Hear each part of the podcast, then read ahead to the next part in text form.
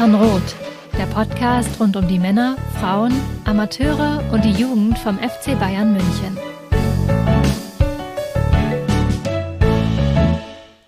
Servus und herzlich willkommen zum Mir sind Rot Podcast. Folge 280, wenn ich richtig mitgezählt habe. Mein Name ist Christopher Ramm und heute haben wir ein ganz großes Thema endlich, glaube ich, für ganz, ganz viele unserer Zuhörerinnen, dass wir uns mal mit dem Thema Manuel Neuer beschäftigen. Und wenn ich sage wir, dann haben wir heute unseren ausgewiesenen Torwart-Experten mit dabei. Grüß dich, Georg.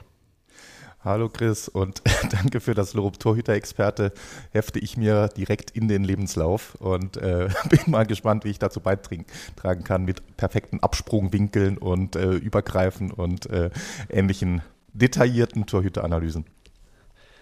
Wunderbar.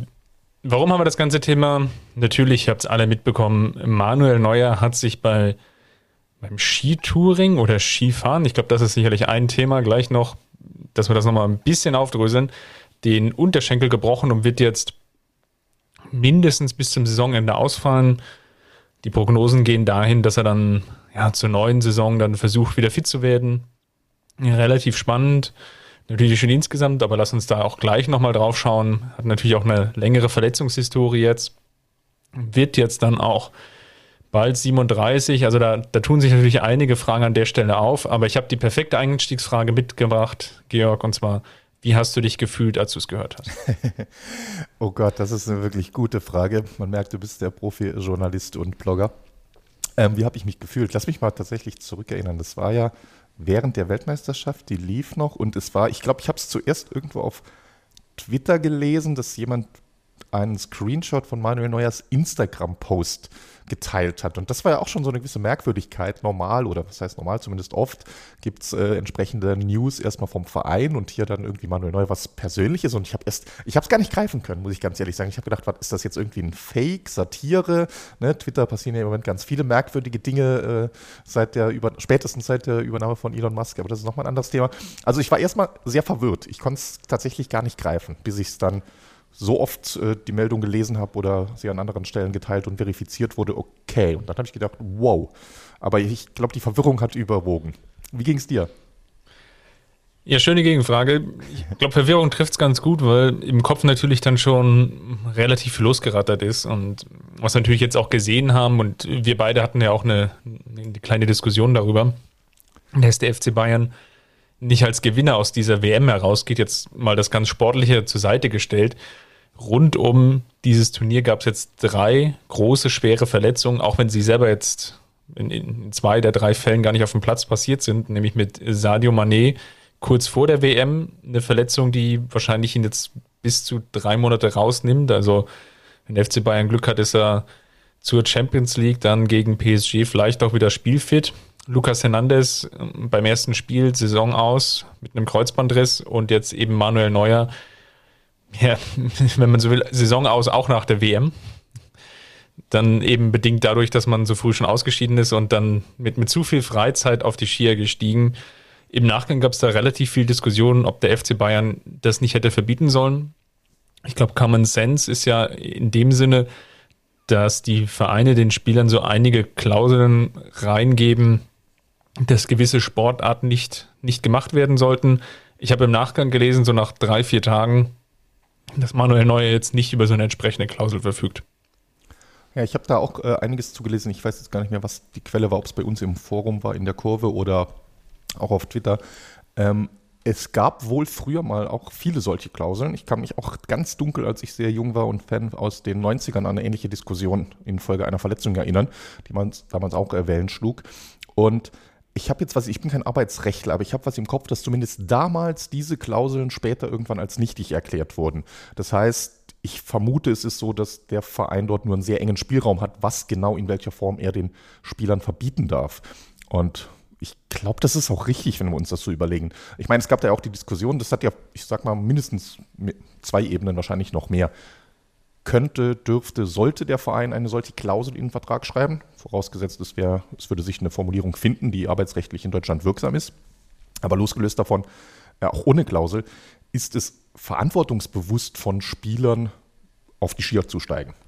Und sag ich mal, was denkst du? Du bist, äh, du bist äh, fast Alpinist, Was hältst du davon? Sollten, sollten Spieler von sich aus auf solche Sportarten wie dieses Skifahren verzichten oder äh, ist das eigentlich legitim, dass sie es machen und ist es halt normales Lebensrisiko? Ich würde fast sagen, dass es normales Berufs- und Lebensrisiko ist, weil natürlich die meisten Unfälle passieren im Haushalt und das wäre jetzt eine wunderbare Klickstrecke, die kuriosesten Fußballverletzungen und dann bitte klicken Sie hier und ähm, wenn kommt dann irgendwie über das, das, das Zweifeln oder Schmunzeln gar nicht mehr hinaus. Also von daher, das ist sicherlich einfach ein gewisses Lebensrisiko. Ich meine, wir beide wissen auch, dass zum Beispiel auch viel, viel Mountainbike gefahren wird, einfach als Regenerations- und Alternativtraining. Dort kann das dann genauso gut passieren. Deswegen, ich würde da jetzt nicht so komplett schwarz malen, sondern ich würde die Geschichte eigentlich eher so verstehen, dass es irgendwie zu dieser Saison von Manuel Neuer passt. Ah, das finde ich gut. Also finde ich zunächst mal beides gut. Ich sehe das nämlich tatsächlich auch so. Ne? Also ich verstehe erstmal den Impuls, dass man als Fan äh, oder Beobachter enttäuscht ist und sagt, Mann, äh, es ist eine Saison, die ist richtig gut gelaufen. Champions League sensationelle Runde mal wieder gespielt. Jetzt wartet das große Spiel gegen Paris. Ich glaube, äh, nach der Weltmeisterschaft äh, hat man vielleicht sogar noch ein kleines bisschen mehr Respekt vor dem Sturmduo, vor der Sturmreihe von Paris und dass dann der erfahrene Kapitän ausgerechnet äh, der erfahrene Kapitän in so einer Risikosport hat sich verletzt. Also es ist total nachvollziehbar, rein emotional da erstmal enttäuscht zu sein und auch ein Stück weit mit dem Finger auf ein Neuer zu zeigen. Ich sehe das aber wie du letztlich äh, das sind ja auch alles normale Leute und klar, irgendwo, wenn jeder so Lewandowski-mäßig leben würde mit Schlaftrainer, Ernährungscoach und äh, seinen Körper 24-7 als Kapital und Investition betrachten würde, okay. Äh, einerseits klar, hätte Vorteile, aber ich glaube, das wäre lebensfremd, das zu erwarten, das von allen Spielern zu erwarten und äh, da die Erwartung zu haben, dass der von 14, 15, wenn es intensiv im Internat losgeht, bis jetzt mit acht 38, wann auch immer sein signiertes. 36, nee, ähm, genau. bald jetzt 37. Genau, nee, das genau. war ja meine Spekulation auf sein äh, Karriereende, aber das weißt du, ich wollte ja. damit, aber theoretisch reden wir da über 20 oder noch mehr äh, Jahre. Äh, ich kann nicht von den Leuten erwarten, dass sie 20 Jahre komplett auf verschiedene Aspekte des Lebens verzichten. Und insofern, äh, also ich würde mal sagen, da sind wir uns schon mal dahingehend einig. Neuer sprechen wir in dem Sinne von einer moralischen Schuld frei hier im Podcast. Was auf jeden Fall auffällig ist, und da jetzt mal so leicht den, die Überleitung gemacht, es ist natürlich so, für den FC Bayern ergeben sich jetzt eine, eine Menge Problemstellungen. Und aus meiner Sicht ist da ganz eklatant bei Manuel Neuer, ja, er ist der Kapitän, das hast du jetzt schon wunderbar eingewoben, aber ich sehe eben auch, dass er eine gewisse Verletzungshistorie mittlerweile aufgesammelt hat. Also alleine schon in diesem Kalenderjahr, wir sind ja immer noch im Jahr 2022, Jetzt der Unterschenkelbruch, vorher die Schulter, Ex-Gelenksprengung. Okay, den Corona-Erkrankung lasse ich jetzt mal außen vor, aber viele haben vielleicht auch noch nicht vergessen, dass er noch eine Knie-OP hatte im Februar diesen Jahres, was dazu geführt hat, dass er den kompletten Februar 2022 auch nicht spielen konnte. Das war dann unter anderem auch Champions League Achtelfinale gegen Salzburg. Wer das noch auf dem Schirm hatte, da war auch Sven Ulreich dann der Ersatz im Tor. Also kurzum, es gab eine gewisse Historie oder gibt eine gewisse Historie jetzt in dieser Saison, aber eben auch schon vorher. Größte Verletzung natürlich ganz klar der Mittelfußbruch oder die zwei oder der, der doppelte Mittelfußbruch, wenn man so will, in der Saison 17, 18, die ja dazu geführt hat, dass er de facto ein komplettes Jahr aussetzen musste. Und Georg, ich weiß nicht, wie es dir geht. Jetzt mal ganz rational und nüchtern draufgeschaut. Das sind dann in der Summe auch wenn man dann jetzt so ein bisschen noch weiter durchgeht, durch die verschiedenen Jahre, gab es dann immer mal wieder Ausfallzeiten, Wadenprobleme, Muskelfaserrisse, Kapselverletzungen und so weiter und so fort, wo man sich als klassisch neutraler Fußballbeobachter natürlich fragt, kann oder will sich das ein Verein erlauben, dass auf so einer wichtigen Position du einen Spieler hast, der einfach immer wieder ausfällt? Ja, du sprichst es an. Das ist tatsächlich die Krux. Und vielleicht, also mir ist es an dieser Stelle wichtig, da mal festzuhalten, dass es halt wirklich ein Dilemma ist, wo es, glaube ich, keine einfache Lösung gibt. Deshalb will ich auch hier nicht so äh, vorverurteilen oder nicht so stark verurteilen, denn äh, wir wissen alle, wie gut Manuel Neuer ist, wie sehr er das Torwartspiel verändert hat in den letzten 15 Jahren, wie wichtig er war als Rückhalt für den FC Bayern, für die deutsche Nationalmannschaft in wichtigen Champions League-Spielen, wichtigen Meisterschaften. Und dann ist genau die Frage, wie gehst du damit um auf dieser Position, auf anderen Positionen? Da kannst du ja zumindest mal so ein bisschen äh, für halben Wettbewerb sorgen, nenne ich es mal. Wenn du zwei gute Innenverteidiger hast, egal welche äh, Phasen wir uns da jetzt anschauen, hast du irgendwann eine Hummels Boateng und dann kaufst du halt noch einen dritten dazu und dann setzt sich halt, äh, setzen sich zwei aus den dreien durch oder äh, Alaba wird's oder äh, Süle kommt dazu und da kannst du kreative Lösungen finden. Entweder spielt Süle oder Alaba dann mal links- bzw. Rechtsverteidiger, die rotieren ein bisschen bei allen Positionen im Feld hast du auch äh, deutlich mehr, normalerweise deutlich mehr Sperren und Verletzungen, ist jetzt bei Neuer ein bisschen kompliziert. Aber da kannst du planen, da kannst du in dem Sinne, ich nenne es jetzt mal sanfte Übergänge planen von den einen Stammspielern und Leistungsträgern zu den nächsten. Wir haben es auch mit äh, Robben und Ribéry gesehen, die ganz gut, ich würde es mal sagen, so ein langsames äh, Ausphasen erlebt haben beim FC Bayern und währenddessen schon die Nachfolger dann aufgebaut gebaut wurden auf Außen mit äh, Kingsley Coman beispielsweise. So, nur im Tor, wie willst du das machen? Du kannst das ja nicht planen. Wir haben gesehen, dass sie es mit äh, der Verpflichtung von Nübel so ein bisschen versucht hatten. Nübel gekommen, äh, der in Schalke vorher schon gut war und äh, ja auch mit der Planung, er soll dann so sukzessive nach und nach Manuel Neuer ablösen. Vielleicht, äh, es gab ja diese ominösen Diskussionen auch, was äh, ihm versprochen oder zugesichert wurde an Spielzeit. Nur dann war das Problem, ausgerechnet als Nübel kam, war Manuel Neuer eine Saison lang topfit und gut in Form. Und dann war Nübel natürlich enttäuscht. Für ihn war das in seiner Karriereentwicklung zu wenig. Er musste weg. Jetzt ist er temporär zumindest weg.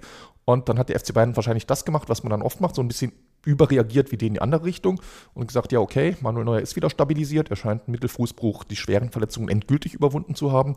Gehen wir wieder auf eine klassische Manuel Neuer als unumstritten Nummer 1 und mit Sven Ulreich nur einen und sehr klaren Backup. Also ich, ich verstehe so ein bisschen die Entwicklung, aber du hast völlig recht, es ist ein, es ist ein Dilemma, ne? Äh, weil jetzt stehen wir wieder da und jetzt sind, häufen sich die Verletzungen und das ist, ja, jetzt laufen wir wahrscheinlich oder nicht wahrscheinlich, nee, passiert ja noch was mit äh, Sven Ulreich nach Paris und ja, es ist ein Dilemma. Ja, absolut. Ähm, da bin ich völlig bei dir, Georg. Das ist ein Dilemma. Es hat sich jetzt natürlich auch über die Jahre hinaus entwickelt. Du hast die, Neu äh, die Nübel-Geschichte ja schon angesprochen, finde ich in, in, dem Fall ein sehr, sehr schöner Vergleich, weil es ja der FC Bayern da versucht hat. Also bewusst schon zu schauen, wen können wir dann vielleicht perspektivisch aufbauen, Natürlich war dem Verein vermutlich mal auch sehr, sehr oder nicht ganz klar, wie sich Neuer auch selber sieht. Also, ich meine, der ist ja jetzt auch im gesetzlichen Fußballalter, haben wir jetzt schon ein, zwei Mal angesprochen. Und er ist auch nicht derjenige, der jetzt die Zeit aufhalten wird, da bin ich mir relativ sicher, da das ja niemand kann. Von daher war der Verein hier schon einen Schritt vielleicht voraus gedanklich und du hast das Dilemma angesprochen. Ausgerechnet in der Saison hat er dann eben nicht, nicht so viel gespielt. Lass uns mal ein bisschen jetzt in den Ausblick schauen, was bedeutet das denn jetzt wirklich konkret? Also für diese Saison und dann vor allem, ich glaube, die viel spannendere Frage ist das ja für den Sommer. Punkt 1, und ich glaube, das ist jetzt ja mittlerweile mehr oder weniger gesetzt. Mit Sven Ulreich geht man jetzt nicht in die Rückrunde, Fragezeichen, sondern man sucht noch einen zweiten Torhüter, der wahrscheinlich ja dann auch die, die Nummer 1 Rolle übernimmt und Sven Ulreich bleibt dann weiterhin der Backup. Ja, glaube ich auch. Du hast hier jetzt implizit mit dieser Aufteilung sogar schon eine wichtige Frage, glaube ich, beantwortet, nämlich trennt man die Entscheidung? Trennt man die Probleme, nenne ich es mal auf, in das Problem, das jetzt ganz akut äh, jetzt, jetzt ist, nämlich mit Blick auf die Rückrunde oder ist ja noch technisch gesehen Ende der Hinrunde, aber mit Blick auf die äh, Spiele, die demnächst anstehen. 20. Januar geht's los mit, äh, ich glaube, mit Leipzig in der Bundesliga und äh, All Eyes natürlich on äh, Champions League mit, äh, ich glaube, Mitte Februar in Paris. Also löst man jetzt erstmal das kurzfristige Problem und betrachtet noch gar nicht, was im Sommer möglich ist und sagt, im Sommer haben wir dann eine neue Baustelle oder eine andere Baustelle und entscheiden dann wieder neu und ganz anders. Halte ich tatsächlich für eine kluge Herangehensweise, selbst wenn sie im Endeffekt vielleicht sogar teuer werden wird oder noch für ein, zwei Unstimmigkeiten sorgen wird. Aber in dem Sinne, lass uns jetzt mal schauen. Genau, du hast gesagt, jetzt also, wen kauft man jetzt? Was hat man für Möglichkeiten? Auch hier gilt wieder, Du kannst ja verschiedene Dinge machen. Du hast jetzt implizit schon vorausgesetzt, man kauft eine Nummer 1, sodass Ulreich der Backup bleibt. Auch das ist die Frage, kauft man eine klare Nummer 1? Wer wäre das überhaupt? Je nachdem von den vielen Namen, die im Gespräch sind. Äh, ein Jan Sommer wäre sicherlich eine klare Nummer 1 ein Alexander Nübel, der auch im Gespräch ist, wäre das nicht so klar, was dort hier eben ein, dazu beiträgt, dass sich die Gespräche äh, in aller Öffentlichkeit äh, sehr kompliziert gestalten mit äh, dem Nübel-Lager, dem Neuer-Lager und dem FC Bayern-Lager, nenne ich es mal. Man muss, muss ja dazu sagen, dass Nübel, das haben wir ja noch gar nicht angesprochen, ja noch einen Vertrag hat beim FC Bayern für Ja, nicht formal diese Saison, aber ja für die nächste Saison. Genau, ich glaube sogar, oder? Bis 2025 sogar, ich bin mir nicht sicher. Ja, bis 25, genau, sogar ja. äh, zwei Jahre noch. Ja, also sogar genau, noch zwei Jahre Vertrag, genau. So ist es. Trotzdem, ich sag mal, lass uns dann vielleicht da erstmal die, die Nübel-Perspektive betrachten. Also vor der Verletzung jetzt von Manuel Neuer war ich mir sehr sicher, dass Nübel nicht zum FC Bayern zurückkehren würde. Das ist nachdem, wir hatten es vorhin kurz angesprochen, nach dem Tief in München, das er in dem Sinne hatte, weil er eben leider nicht gespielt hat, in dem einen Jahr, in dem er hier war. Und dann ist er jetzt nach Monaco, hat dort sich äh, stabilisiert, ist absoluter Stammtorhüter und das ist gut, das freut mich für ihn. Ich glaube aber gleichzeitig, ohne dass ich jetzt ein intensiver Beobachter der Liga äh, wäre, aber er hat sich jetzt ja nicht so sehr ins Rampenlicht gespielt, dass äh, dass man sich quasi schon, die Gazetten waren jetzt ja nicht voll irgendwie mit Duell neuer Nübel oder er war ja auch gar nicht ansatzweise im Gespräch dazu, Kandidat für den Weltmeisterschaftskader zu sein beispielsweise. Also es ist jetzt nicht so, dass er sich äh, einfach isoliert seine anderthalb Jahre in Monaco betrachtet.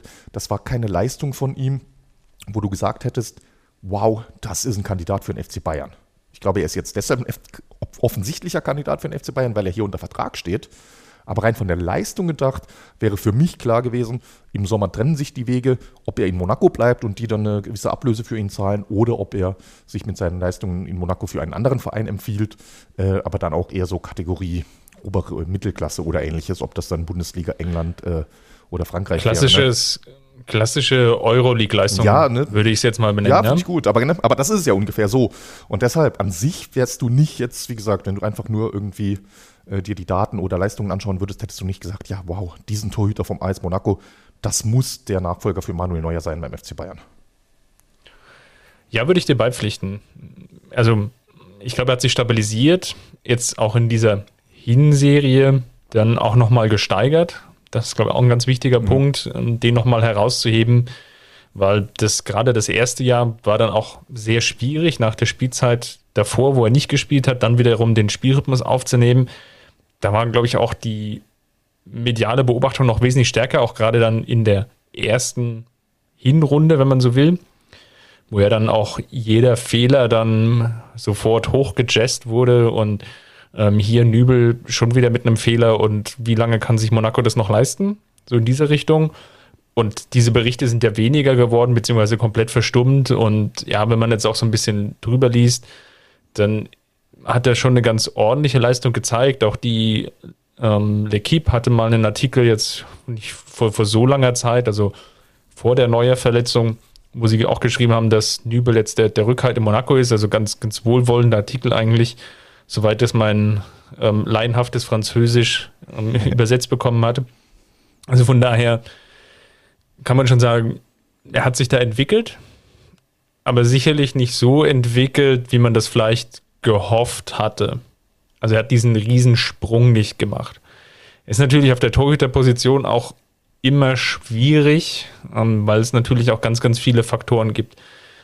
Man, einfach nur mal den Quervergleich zu ziehen. Ja, Neuer hat sich natürlich auch ins Rampenlicht gespielt damals, weil Schalke jetzt defensiv auch schon viel angeboten hatte und er natürlich auch viele grandiose Spiele auf der Linie zeigen konnte.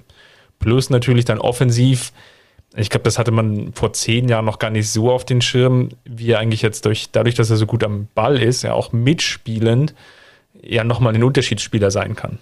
Das hat sich, glaube ich, erst so diese Erkenntnisse jetzt in den Retrospektiv, vielleicht erst so Mitte, wenn nicht sogar erst Ende des 10er Jahrzehnts so ein bisschen festgesetzt. Ah, Manuel Neuer, ja, auf der Linie ist er gut, ja, vielleicht sogar sehr gut, aber dieses Mitspielen ist natürlich auch ein ganz großer Faktor. Und gerade wiederum beim FC Bayern, wo es natürlich darauf ankommt, ja, gegen gewisse Gegner dann einfach auch noch einen, mal so formuliert, einen weiteren Feldspieler zu haben. So, und äh, jetzt wiederum den Quervergleich zu, zu Nübel zu ziehen, ist natürlich dann schwierig, wenn du halt bei Monaco bist, ähm, wo kannst du dich da wirklich dann empfehlen? In einer Liga, die natürlich sehr, sehr verschoben ist, einfach aufgrund dessen und machen wir uns vielleicht nicht vor, die Bundesliga ist da auch relativ ähnlich ja, wo du mit PSG dann die, die absolute Übermannschaft hast und der Rest dahinter ist mindestens zwei Klassen schlechter. Ja, das ist definitiv was dran. Äh, jetzt mal alles zusammengefasst, Nübel. Jetzt haben wir, äh, insbesondere hast du jetzt gerade das Sportliche beleuchtet und äh, freut mich zu hören, dass die L'Equipe ihn lobt. Die ist ja berühmt berüchtigt für, ihr, für ihre harten Zensuren. Aber wenn wir also der Meinung sind, so ganz super duper sind seine sportlichen Leistungen nicht. Und es kommt ja noch dazu, auf der Habenseite, klar, er hat einen Vertrag hier, aber auf der ähm, Soll-Seite oder passt jetzt nicht so richtig, auf der Kontraseite nenne ich es mal, äh, kommt dann ja noch, es gab da ja verschiedene Berichte jetzt äh, aus den jeweiligen Lagern, teils von Beratern, teils von den äh, Spielern selbst gestreut. Ähm, und ich weiß es nicht, ich will das auch gar nicht vertiefen. Ich zumindest habe keine Einblicke, wie das Verhältnis zwischen Neuer, Nübel und Tapalovic sich gestaltet.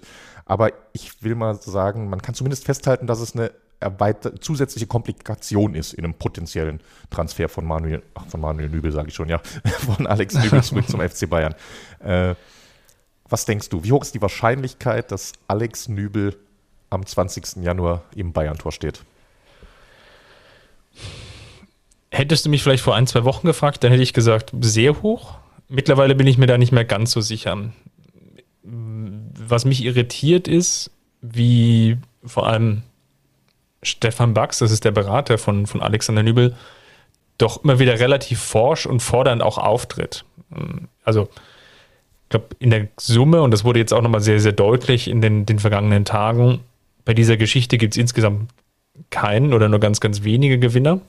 Und was auf jeden Fall rausgekommen ist, scheinbar das eine Jahr, in dem Nübel beim FC Bayern war, das war scheinbar auch sehr, sehr schwierig, weil Neuer oder das Lager Neuer, jetzt mal zusammengefasst mit Manuel Neuer im Tor plus dann ähm, der Palovic, der, sind wir mal ehrlich, wahrscheinlich auch nur da ist, weil Manuel Neuer da ist.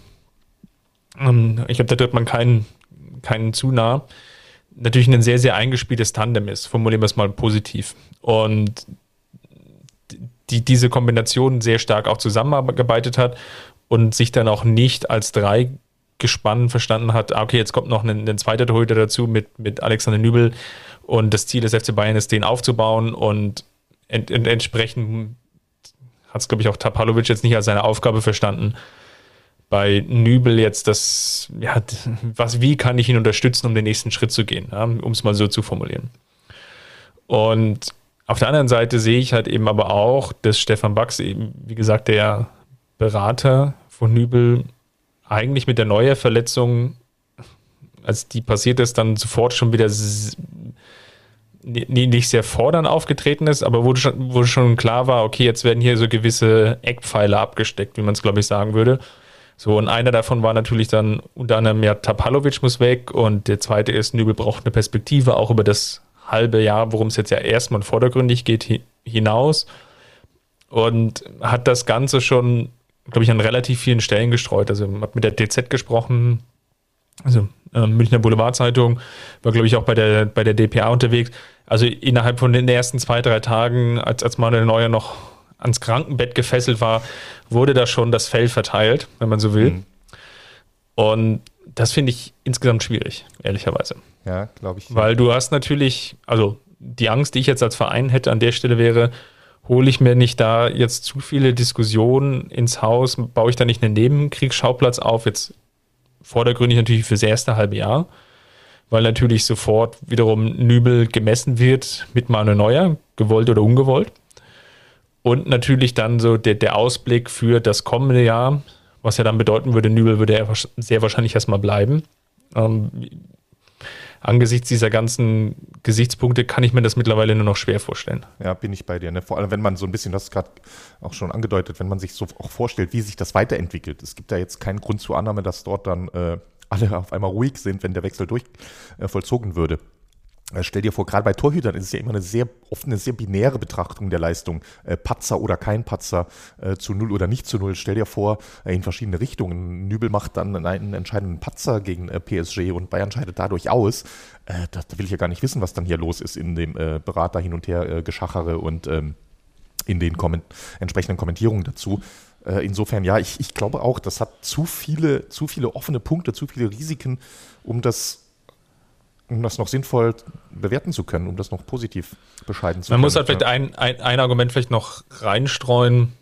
Bugs hat zusammen mit Andreas Siebert eine Beratungsagentur und Alex Nübel ist da mit Abstand der Spieler, der da heraussticht. Mhm. Also ja, sie haben noch ähm, Florian Kastenmeier und sie haben noch Ralf Fährmann. Das sind vielleicht dann so noch die, die zwei weiteren namenhaften. Aber der Rest dahinter ist jetzt eigentlich dann zu vernachlässigen. Also das heißt, der Klient Alexander Nübel ist natürlich auch für diese Beratungsagentur extrem wichtig. Existenziell fast. Und genau, und dann kannst du überlegen, ne, das ist wieder auch das wieder die Schwierigkeit äh, oder die besondere Situation auf der Torhüterposition. Stell dir vor, Nübel kommt zurück zum FC Bayern, patzt, genießt hier nicht den Rückhalt, den er vielleicht sich wünschen würde, den man vielleicht auch braucht als Torhüter, wird degradiert. Ulreich spielt wieder, spielt die Rest der Runde. Der AS Monaco sagt auch, nee, jetzt wollen wir auch nicht mehr, weil der AS Monaco hätte sich in der Zwischenzeit ja auch jetzt schon nach dem Ersatz umschauen müssen. Äh, insofern ist das, wäre das dann in dem Szenario ab Sommer keine freie Planstelle mehr.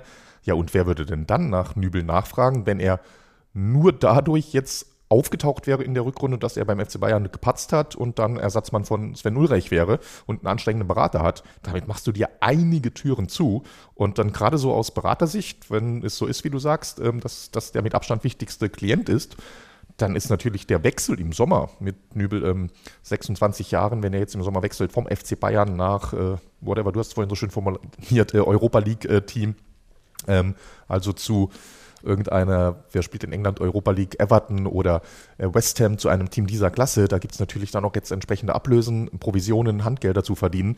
Das ist ein enorm wichtiger potenzieller Wechsel für die Berateragentur, für Nübel selbst natürlich auch. Und das will man sich eigentlich nicht kaputt machen. Und insofern verstehe ich, die Formulierungen mögen ein bisschen unglücklich gewählt sein, aber ich verstehe, dass man dort äh, super vorsichtig ist, was als nächstes gemacht wird. Ja, absolut, bin ich, bin ich völlig bei dir. Und du weißt natürlich auch, wie das Business beim Beratergeschäft funktioniert. Die verdienen natürlich vorrangig an Transfers. In dieser Situation, ob sie jetzt wirklich was verdienen können, da würde ich jetzt mal ein Fragezeichen dran machen. Genau. Also das sind, das sind einfach Überlegungen, die darf man da nicht ganz außer Acht lassen. Definitiv, ich glaube, das ist sogar essentiell. Das heißt, so, du, ja. ja. sorry, go ahead. Ja, ja, genau. Also die, die Frage, die sich eigentlich daran für mich anschließt, ist nämlich die folgende. Ich glaube, dass wir, wir, wir wollen beide in die gleiche Richtung. Wir sagen, okay, es wird tendenziell vielleicht doch nicht Nübel, also vielleicht nicht Nübel. Welche anderen Optionen hat man denn dann als Verein? So, dann sind wir wieder bei der Ausgangsfrage und die würde ich jetzt gerne noch erweitern mit dem Gedanken, suchst du jetzt eine neue Nummer 1 über die Saison auch hinaus? Und das ist, glaube ich, die entscheidende Frage, die sich der Verein gerade selber stellt. Können wir oder können, schrägstrich wollen, wir mit Manuel Neuer planen als Nummer eins. Und das wirst du ja wahrscheinlich tun müssen, um, wenn er wieder fit ist. Ich kann mir, glaube ich, kaum vorstellen, dass Manuel Neuer ein Szenario akzeptiert, wo er sich dann noch ein Jahr auf die Bank setzt oder beziehungsweise um seine Rolle innerhalb des Vereins kämpft. Angesichts natürlich auch der langen Historie, die er hier in, in München dann auch erlebt hatte. Also suchst du eine neue Nummer 1 für die Saison 23, 24 und darüber hinaus? Ja, genau, das ist die wahnsinnig schwierige Frage. Lass uns dazu erstmal auf Manuel Neuer schauen. Du hast gesagt, nee, ich kann mir auch nicht vorstellen, dass er sagt, ich, ich gehe da ins zweite Glied zurück. Wie gesagt, erneut äh, auch mit Verständnis. Insofern als Torhüter ist das nochmal was anderes, wie äh, wenn Thomas Müller, bei dem was ähnliches demnächst vielleicht auch ansteht. Als äh, Feldspieler ist es deutlich einfacher, so eine Joker- äh, ja, äh, Backup-Rolle zu haben, wenn wir uns überlegen, wie gut das äh, ein Claudio Pizarro gemacht hat im hohen Alter oder ein äh, Van Beuten in der Verteidigung, dass du da irgendwann von äh, absoluter Stammspieler im Kader auf irgendeinen Kaderplatz 12, 13, 14 rutschst und später auf den Platz 20 und halt wirklich nur noch als Backup da bist. Da geht das, am Tor geht das nicht.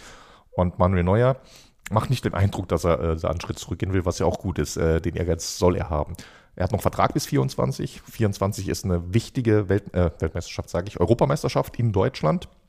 Jetzt äh, auch die Worte von Flick, inwieweit er noch mit ihm plant oder auf ihn setzt, die will ich jetzt auch erstmal nicht übergewichten. Ich glaube, das ist einfach erstmal eine gewisse Professionalität und Höflichkeit gewesen, äh, die aufmunternden Worte von Flick an ihn. Ja, aber das ist natürlich ein legitimes Ziel, dass Manuel Neuer das noch hat. Das heißt, ich kann mir auch beim besten Willen nicht vorstellen, dass Manuel Neuer jetzt sagt, ich wechsle diesen Sommer nach in die USA oder ähnliches. Sehe ich nicht. Ne? Das wäre, wenn dann, nach 24 ein Szenario. Äh, das heißt, wenn Manuel Neuer wieder fit ist, wird er Ansprüche haben, wird hier bleiben wollen. Und dann stellt sich die Frage, wie gehst du als FC Bayern damit um?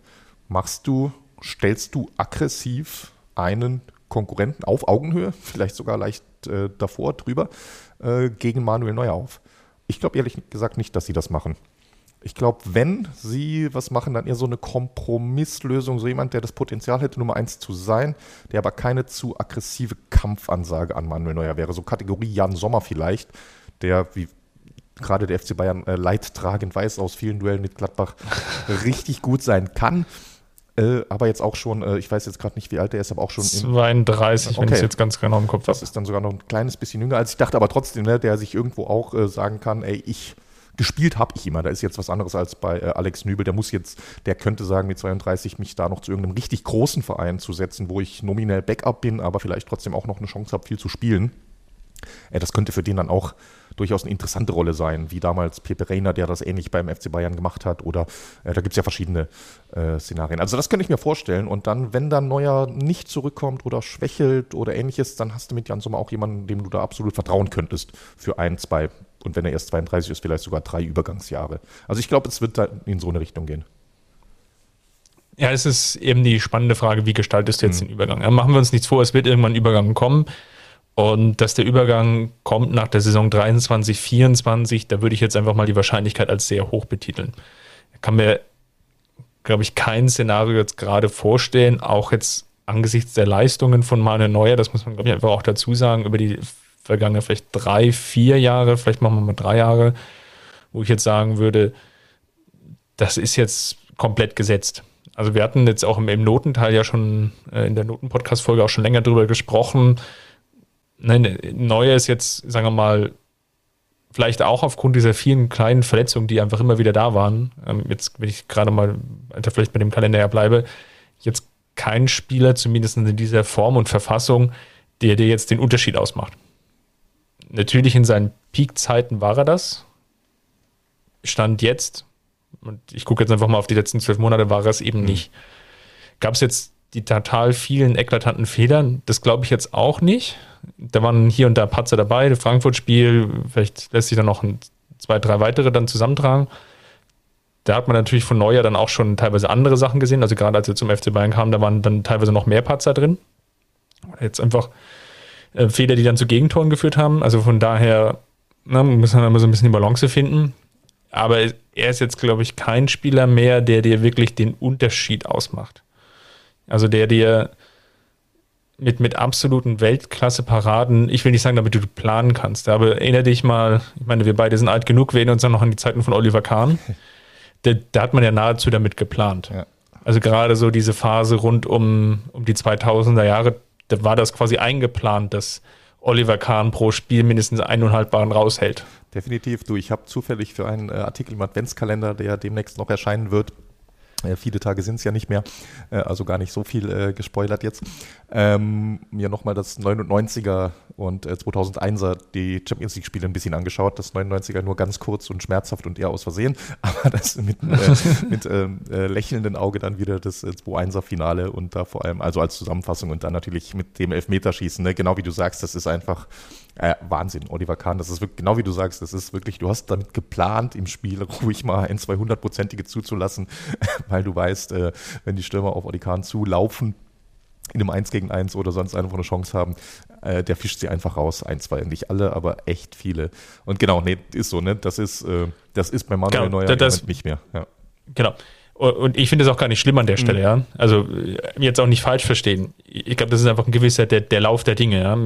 Er wird dann einfach von der Reaktionsfähigkeit, verliert er einfach an der einen oder anderen Stelle. Das kann er auf der Torhüterposition, machst du das dann auch über Erfahrung weg. Aber eben auch nur noch zu einem gewissen Grad. So, also was ich sagen will ist, kann der Verein oder will der Verein jetzt in die nächste Saison reingehen und sagen, gut, wir akzeptieren das Szenario, was du jetzt eben gerade aufskizziert hast, mit so einer Übergangslösung, dass man da die, die Konflikte schaut. Das würde natürlich in gewisser Weise auch zum, zum Club passen, weil schau dir auch so ein bisschen die Historie an und wir haben jetzt Oliver Kahn schon angesprochen, diese Übergänge von so prägenden Figuren, Kahn, vielleicht jetzt auch Neuer, das ist nie ganz leicht. Also das geht selten einher mit, dass das nahtlos ineinander übergeht, sondern bei Kahn danach Rensing, Butt, das hat ein bisschen gebraucht. Da gab es zwei, drei Übergangsjahre, wo der FC Bayern auf der Torhüterposition vielleicht nicht Weltklasse besetzt war. Und ich könnte mir so eine ähnliche Situation jetzt auch vorstellen. Ja, sehe ich auch so. Und ich, ich finde das tatsächlich auch legitim. Das ist, ich sage mal ganz hart gesagt, kostet Manuel Neuer den FC Bayern nächstes Jahr wahrscheinlich ein, zwei Prozent Siegwahrscheinlichkeit in der Champions League. Vielleicht sind es auch drei oder vier Prozent, wenn du es irgendwie so, ob du es in Wettquoten oder anderen äh, Forecast-Modellen berechnen würdest. Der Unterschied Manuel Neuer oder äh, irgendein äh, Alisson oder äh, wer sind sonst aktuelle Weltklasse-Torhüter? Gibt ja gar nicht viele. Courtois, Der Markt ist Donnarumma, ja, ne, Ederson. Courtois, genau, im Tor zu haben. Das macht was, das macht was aus. Machen wir uns nichts vor.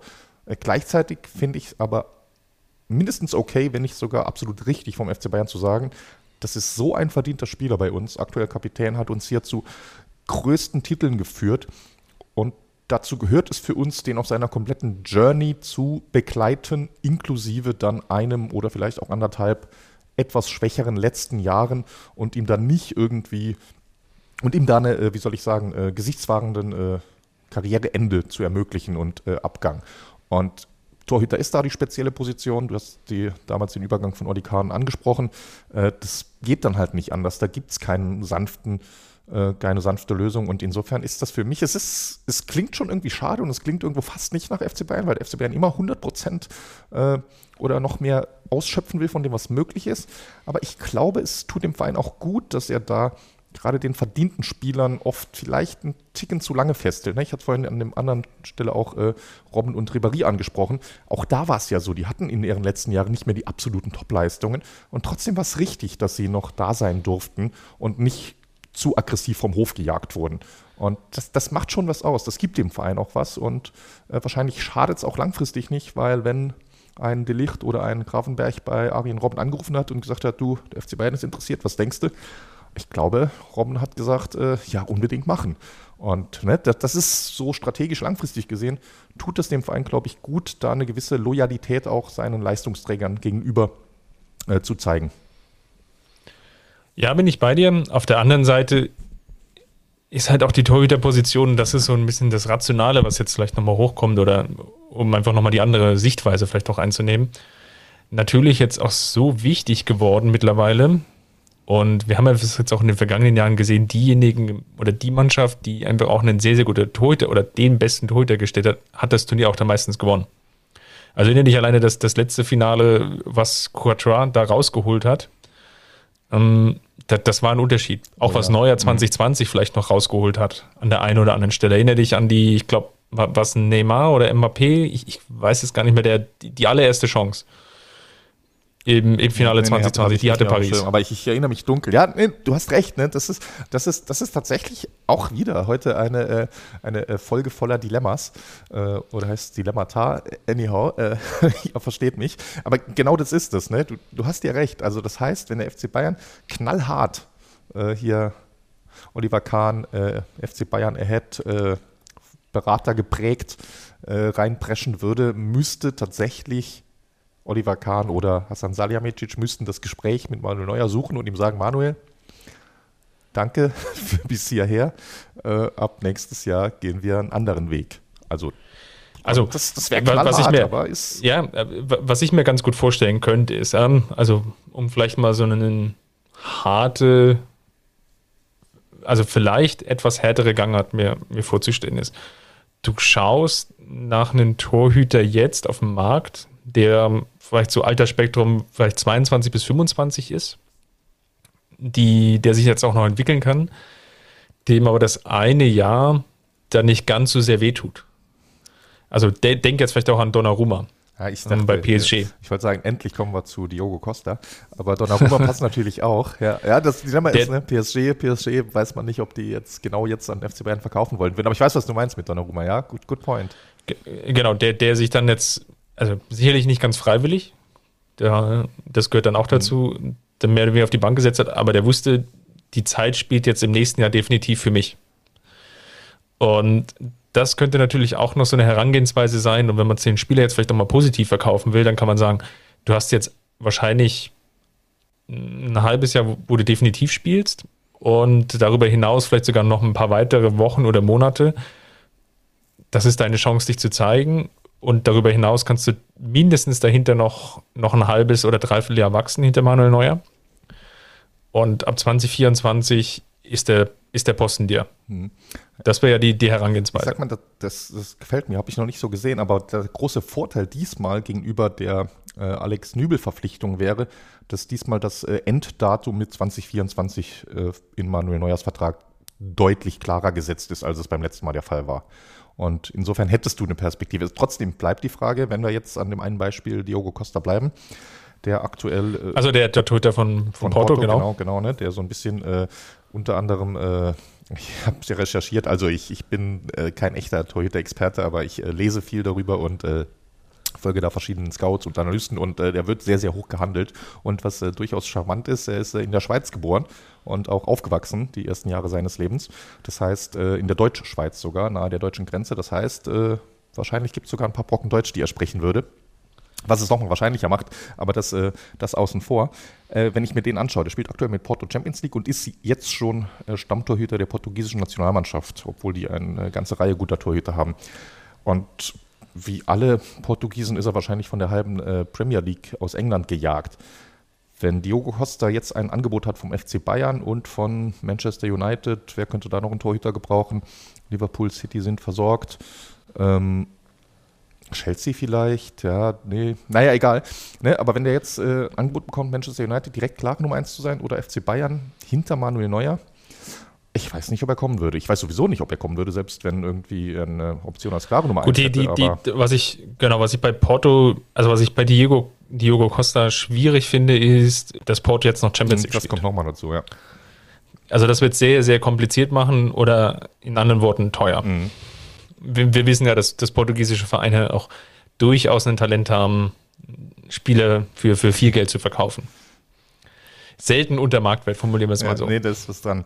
Ja, gut, Point. Also stellen wir den erstmal zurück. Dann lass mal weiter überlegen. Wer für dein Szenario, das mir gut gefällt jetzt, wo du es erklärt hast, hast du, du hast garantiert schon an ein, zwei Torhüter gedacht. Wen hast du denn im Kopf? Ähm, ich hatte an Unai Simon gedacht. Der spanische Nationaltorhüter, 25, der Ach, spielt 25 bei Bilbao. Ist der erst, ehrlich, ich ja. hatte Gefühl, weil gefühlt läuft der schon so lange im Weltfußball rum. Ich hätte gedacht, der wäre der wäre deutlich älter und auch der, ich hätte den sogar in die Kategorie so erfahrener äh, Übergangstorhüter gepackt. Ist ja verrückt. Äh, war mir tatsächlich gar nicht bewusst, dass der noch so jung ist. Oder vielleicht auch noch weitergeschaut Valencia, also wieder Spanien, ähm, Georgia. Von, um jetzt mal den, wir hatten ein Vorgespräch über die, die, die Meisterschaft von Georgien, ähm, aber das ist ein anderes Thema. Ähm, Mamadashvili, 22, auch ein extrem großes Talent sehr, sehr stabil, sehr groß, ähm, groß gewachsen, fast, fast an die zwei Meter. Da wäre das natürlich, würde es sehr gut reinpassen, ja. Ähm, Costa natürlich mit 23, ne, das wäre jetzt so die, mhm. die Kategorie an Spieler, die ich da sehen würde, ja. So, und die andere Überlegung wäre natürlich, du versuchst jetzt dann eher gleich den ganz großen Wurf zu machen. Und da reagierst du natürlich, oder hast du natürlich dann auf der anderen Seite das Problem mit, mit Manuel, das ist ganz klar. Mhm. Wenn du jetzt beispielsweise die Fühler einfach mal einen weiteren Namen reinzuwerfen nach Jan Oblak ausstreckst. Ja, klar. Nee, aber das gefällt mir. Also so jemand wie äh, Mamada Schwili, ich glaube, ich habe irgendwo mal den Namen aufgeschnappt, aber hätte ich jetzt, äh, wäre ich jetzt niemals drauf gekommen und kann ich jetzt auch nicht wirklich beurteilen. Aber gerade deshalb genau das, was du gesagt hast, ne, das kann man positiv verkaufen. Da könnte man Manuel Neuer sagen, pass mal auf, du hast hier noch eine Aufgabe für den Jungen ein Jahr oder anderthalb Jahre aus der Reha geht es ein bisschen schwierig, führ den nochmal heran. Äh, der wird dann dein Nachfolger oder du hast darum Mitspracherecht. Wir beurteilen ihn dann gemeinsam, äh, wenn wir den 18 Monate hier gesehen haben. Und danach wissen wir es dann, ob er es packt, ob er es drauf haben wird danach in eine Saison dann 2024, 2025 als Nummer 1 zu gehen oder ob man dann eben äh, die Fühler nach Oplak oder ähnlichen Kobel, Castells, whomever ausstrecken muss. Gefällt mir als Idee. Nehme ich, nehm ich, nehm ich mit. Ja, das wäre so hm, eine Sache. Ja. Ich meine, natürlich jetzt, klar, die letzten Wochen machen wir uns auch nichts vor. Es waren jetzt noch, glaube ich, knapp zwei Wochen WM. War natürlich auch sehr stark geprägt von Martinez und Bono, also den Torhüter von Argentinien, ähm, beziehungsweise ähm, von Marokko weiß nicht, ob ich die jetzt hier in die Runde reinschmeißen will. Man muss ein bisschen aufpassen. Gibt natürlich, die, die WM ist häufig so ein Kristallisationspunkt, so ein Fokuspunkt, jetzt, wenn da jemand mit einem Brennglas draufschaut und da gibt es natürlich dann Spieler, die sich da auch in den Fokus spielen. Ähm, ich sage jetzt gar nicht, dass Bono oder so ein schlechter Torhüter wäre. Ähm, das gleiche für Martinez. Frage ist natürlich, ist es das jetzt wert, dann diese Spieler überzubezahlen, weil sie jetzt in den vergangenen drei, vier Wochen einfach so im Fokus waren? Ja, genau das ist, finde ich, ein super wichtiger Punkt und äh, sehe ich ganz genauso. Ne? Das ist typisch die genau wie du sagst, die stehen unter äh, Brennglas der Öffentlichkeit, Milliarden Menschen schauen zu und haben dann gute Leistungen. Und äh, du hast vorhin so schön gesagt, die portugiesischen Vereine äh, schaffen es, äh, über Marktwert zu verkaufen. Das wäre hier natürlich äh, genau das Gleiche. Ne? Das, ist, das ist ganz klar. Die, die Vereine, die abgebenden Vereine wüssten um die Notlage des FC Bayern, haben die, den WM-Hype äh, auf ihrer Seite und äh, da würdest du richtig viel dafür bezahlen. Und genau das, ob die wirklich in der Lage sind, auf Dauer die gleiche Leistung zu bringen, die es braucht und nicht nur hier ein, zwei Highlight-Spiele bei der Weltmeisterschaft, das weiß ich zumindest nicht. Ich gehe davon aus, der FC Bayern äh, scoutet intensiver und wenn man dort zu dem Ergebnis kommt, ja, der Bono spielt eigentlich schon seit Jahren äh, auf dem Niveau, hat bisher nur niemand gesehen, weil er zu selten Champions League spielt. Äh, dann kann man natürlich drüber reden, aber tendenziell sehe ich es wie du äh, und würde davon eher ja, Abstand nehmen. Ich habe mich da äh, gerade erinnert, wo du es so schön formuliert hast mit diesem äh, WM-Hype. Kennst du noch ähm, äh, Oleg Salenko? Die Tage einen Artikel über den gelesen. Äh, ich weiß. Äh, äh, ja, der äh, Chabalala würde mir auch noch einfallen. So die gleiche Kategorie. ja, nee, nee, Oleg Salenko, ne, für die, die jetzt nichts damit anfangen können, russischer Stürmer und hat vier Länderspiele gemacht. Nee, stimmt gar nicht. Hat acht Länderspiele gemacht. In den acht Länderspielen hat er sechs Tore gemacht alle sechs Tore hat er bei der Weltmeisterschaft 1994 gemacht, fünf davon in einem Spiel gegen Kamerun. Wurde Torschützenkönig, obwohl Russland in der Vorrunde ausgeschieden ist.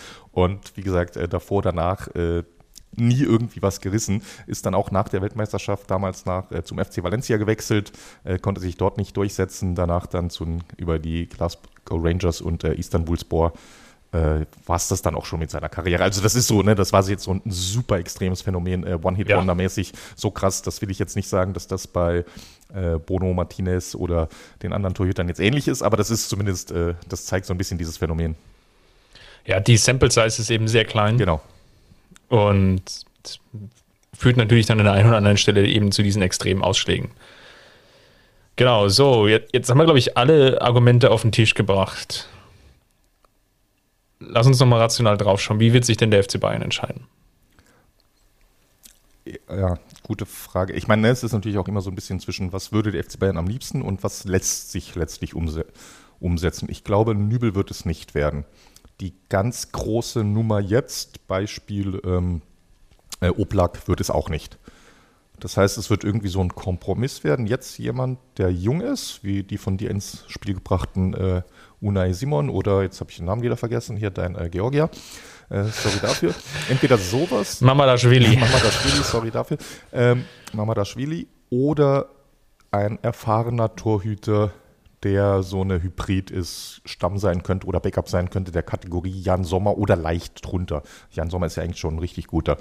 Und wenn ich mich zwischen den Optionen festlegen müsste, was ich machen würde, mich hast du überzeugt, ich würde deinen Weg gehen mit dem jungen Torhüter mit Perspektive, was ich. Vielleicht sollte ich ihn in eine Lebensberatung geben. ja, das wäre mal eine verrückte Idee.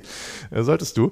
Und wenn ich prognostizieren soll, was der FC Bayern machen wird, glaube ich, es wird die Kategorie äh, Jan Sommer oder ähnlicher und im Sommer wird dann wieder neu entschieden. Ja, ich glaube, das ist so der, der Modus, ich würde es jetzt mal auf Sicht fahren nennen. Ja, genau, finde ich gut. Auf Sicht fahren ist super, Chris, das nehme ich im äh, äh, Folgentitel. Aufsicht fahren, äh, also Aufsicht in den Sommer, könnte das wow. könnte, könnte dann das Wortspiel sein. Ähm, was angesichts der Jahreszeit sicherlich auch nicht ganz unpassend wäre. Äh, aber mal das zur Seite gelegt.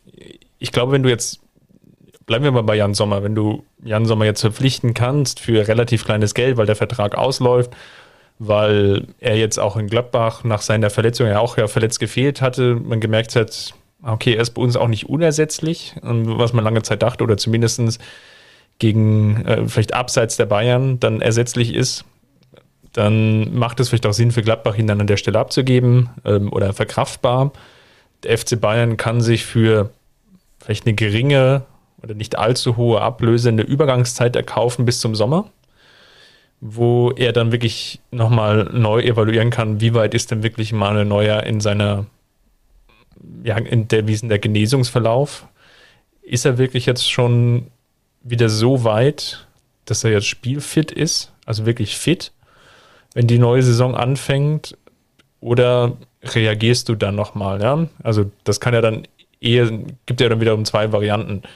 Ähm, eher du gehst mit, mit Sommer weiter oder lässt ihn da ziehen und, und holst dann wieder oder holst dann nochmal die große Lösung. Also kurzum, du verschiebst die Probleme, die du jetzt hast, ähm, erstmal um sechs Monate. Ja, genau. Aber ne, manchmal ist das tatsächlich, und deshalb fand ich da diesen Begriff vom Aufsichtfahren, fand ich gut. Manchmal, wenn, wenn, die, wenn die See sehr stürmisch ist, dann ist es auch sinnvoll, auf Sicht zu fahren. Und äh, könnte tatsächlich hier die auch äh, sowohl plausible als auch sogar empfehlenswerte Variante irgendwo sein. Und wie du sagst, wenn Sommer seine Sache gut macht, und davon würde ich tatsächlich sogar ausgehen, äh, dann kannst du sagen, okay, gehen wir weiter mit ihm. Wenn er die Sache nicht gut macht und oder äh, auch die Perspektive bei Manuel Neuer nicht gut aussieht, dann musst du halt im, im Sommer dann die, die, äh, das Festgeldkonto äh, anzapfen und dann in die große. Genau, das ist ja jetzt auch noch so das Thema, ja. Also ähm, das haben wir jetzt ja so ein bisschen außen vor gelassen. Ist natürlich so, du, du hast mit dieser Ausgabe nicht geplant für die Saison. Ich glaube, da das ist jetzt keine ganz so hohe Erkenntnis. Mhm. Und natürlich kannst du jetzt vorgreifen, aber bei den abgebenden Vereinen wirst du draufzahlen. Die erkennen natürlich auch die Lage, du hast es so vorhin so wunderbar angesprochen, die erkennen ja auch die Notlage des FC Bayern. Und wenn ich jetzt in, in Valencia oder in Sevilla oder ähm, wo auch immer jetzt ähm, anrufen würde, ähm, die, die wissen schon sehr genau, dass der FC Bayern da nicht am längeren Hebel des Verhandlungstisches sitzt. So ist es. Genau, wunderbar. Dann haben wir doch ein Ergebnis. Bitte in Kopie an die Säbener Straße schicken und dann schauen wir mal, äh, was tatsächlich passieren wird. Ne? Das ist, ich glaube, tatsächlich Transfers sind auch erst ab dem 1. Januar möglich, oder? Ja, genau. also nur, Transferfenster genau, ist, ja. ist, also das jetzt vor Heiligabend, was passiert, halte ich jetzt ohnehin für unwahrscheinlich. Ich denke, wenn da, da versuchen, also zwischen den Jahren dann noch eine Lösung zu finden. Ich glaube, Trainingsauftakt war jetzt ohnehin auch erst am, am dritten wieder, äh, zweiter oder dritter. Ähm, es macht natürlich jetzt Sinn, da so früh wie möglich einfach eine Entscheidung zu finden. Einfach auch aus dem Grunde, dass derjenige, der, gehen wir mal davon aus, der wahrscheinlich kommen wird, eben auch noch genügend Zeit hat, sich wirklich auch einzuspielen. Ich glaube, das ist ein Faktor, den, den sollten wir an der Stelle dann auch nicht unterschätzen. Ja, definitiv. Ne? In, insofern, Abflug ins Trainingslager wäre definitiv die, die beste Option, der beste Zeitpunkt, aber äh, genau, es gibt, glaube ich, nochmal ein Testspiel gegen Salzburg vorher, um sich dann auf Leipzig vorzubereiten. Haha. Aber genau, also ja, man hat in der Bundesliga sich da ein gewisses Polster erarbeitet, ähm, aber jetzt einen neuen Torhüter dann kalt ins Wasser zu schmeißen, vielleicht gegen Leipzig, halte ich jetzt auch nicht für die allertaktisch cleverste Idee, sondern der wird dann auch einfach die Zeit brauchen, um anzukommen. Ja, definitiv. Und ich habe es nochmal nachgeschaut, äh, vor dem Champions League-Spiel sind sechs Pflichtspiele, fünfmal Bundesliga, einmal DFB-Pokal. Äh, das wäre dann auch eine sehr gute Zeit, um sich wirklich einzuspielen. Ne? Das heißt, äh, idealerweise sogar mit Trainingslager, Testspiel dann sechs Pflichtspiele, dann kann auch Mbappé gerne kommen. So ist es. Ich würde sagen, da machen wir den Haken dran, ähm, wünschen allen Zuhörern erholsame Feiertage und würde sagen, wir hören uns dann spätestens, dann, glaube ich, dann denjenigen Spieler analysieren dürfen, der dann auch wirklich gekommen ist. Definitiv, ne? da haben wir schon äh, ein Thema fürs nächste Mal. Äh, auch von mir vielen Dank fürs Zuhören und allen eine frohe und besinnliche Weihnachtszeit. Ciao.